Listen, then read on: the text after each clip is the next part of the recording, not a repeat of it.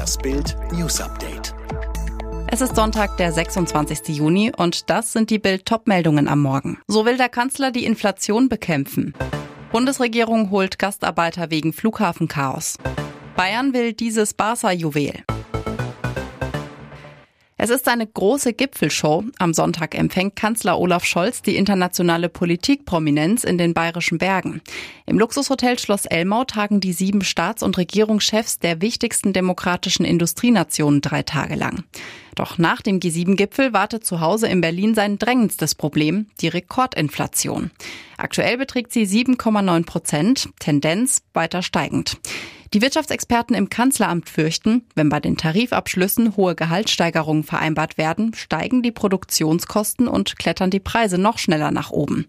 Deshalb trommelt Scholz am 4. Juli Gewerkschaften, Arbeitgeberverbände, Bundesbank, Wirtschaftswissenschaftler und seine Minister zu einer konzentrierten Aktion zusammen.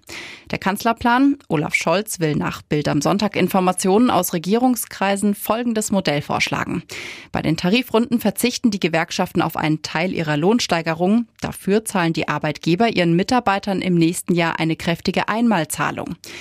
Der Staat verzichtet im Gegenzug bei den Einmalzahlungen auf Steuern und Abgaben. Damit ist das Brutto gleich dem Netto. Die Sonderzahlung landet eins zu eins auf dem Mitarbeiterkonto. Spektakuläre Protestaktion gegen den G7-Gipfel unmittelbar vor der Ankunft von US-Präsident Joe Biden. Gegen 21 Uhr entdeckten am Samstagabend Bildreporter Aktivisten auf dem Weg zur Zugspitze. Sie entzündeten auf 1800 Metern Höhe Fackeln und bildeten damit ein überdimensionales Peace-Zeichen. Die waghalsige Aktion bei einbrechender Dunkelheit blieb von den 18.000 rund ums Schloss Elmau eingesetzten Polizeikräften nicht unbemerkt. Ein Polizeihubschrauber stieg auf und beobachtete die Lage. Eine Polizeisprecherin zu Bild, die Bergrettung meldete uns Personen im Bereich der Wachsensteinhütte, die mit Helmen unterwegs waren. Als der sofort alarmierte Hubschrauber das Gebiet überflog, hielten die Menschen ein gelbes Greenpeace-Banner in Richtung Polizei. Um 22.15 Uhr bestätigte Greenpeace schließlich auf Twitter, zehn Greenpeace-Aktivisten protestierten anlässlich des G7-Summit in Elmau auf dem Wachsenstein bei Garmisch-Partenkirchen. Personalnot an deutschen Flughäfen, zu wenige Leute beim Verladen des Gepäcks, zu wenige an den Sicherheitskontrollen. In Berlin, Frankfurt, München bilden sich lange Schlangen. Es können Stunden vergehen, bis die Passagiere endlich in den Abflugbereich kommen. Doch endlich handelt die Politik. Die Bundesregierung plant die Einreise von dringend benötigten Personal aus dem Ausland für eine vorübergehende Tätigkeit in Deutschland zu ermöglichen, sagt Arbeitsminister Heil in der Bild am Sonntag. Dabei wollen wir jede Form von Sozialdumping und Ausbeutung ausschließen. Die Arbeitgeber müssen Tariflohn zahlen und für die befristete Zeit anständige Unterkünfte bereitstellen. Vom letzten Spaziergang kehrt Karina S. nicht zurück. Nachdem klar ist, dass ihre Leiche auf einem Feldweg in Hamm entdeckt wurde, gehen die Ermittlungen der Mordkommission weiter. Unter anderem gegen den Tatverdächtigen, ihren Ex-Freund Mark B. Laut Freunden hatten sich beide vor 21 Monaten über eine Dating-App kennengelernt.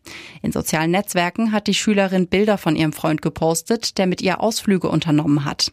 Dazu schreibt sie ihm Liebeserklärungen. Mark antwortet, du bist so hübsch, ich liebe dich auch.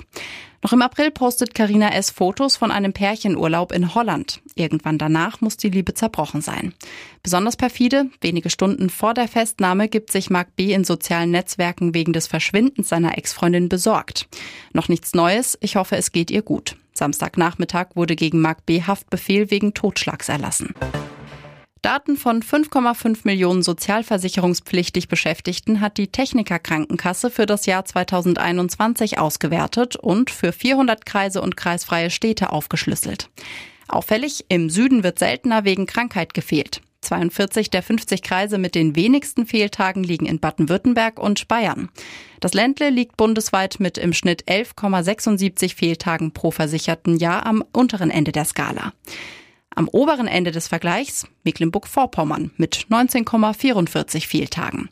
Die Bild am Sonntag-Tabelle zeigt große Unterschiede bei den Kreisen. Lüchow-Dannenberg kommt im Schnitt auf 2,5 mal so viele Fehltage wie der Landkreis München. Daraus könne man aber noch nicht schließen, dass Arbeitnehmer in dem einen Kreis fauler wären als im anderen, warnt Jochen Pimperz vom Institut der deutschen Wirtschaft. Er vermutet andere Faktoren, zum Beispiel eine unterschiedliche Altersverteilung.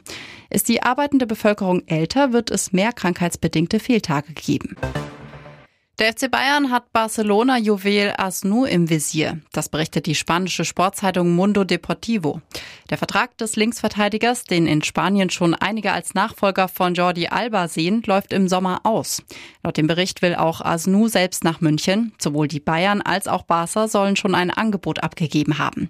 Der U16-Nationalspieler Spaniens tendiert aber offenbar eher zu einem Wechsel nach Deutschland. Alle weiteren News und die neuesten Entwicklungen zu den Top-Themen gibt's jetzt und rund um die die Uhr online auf Bild.de.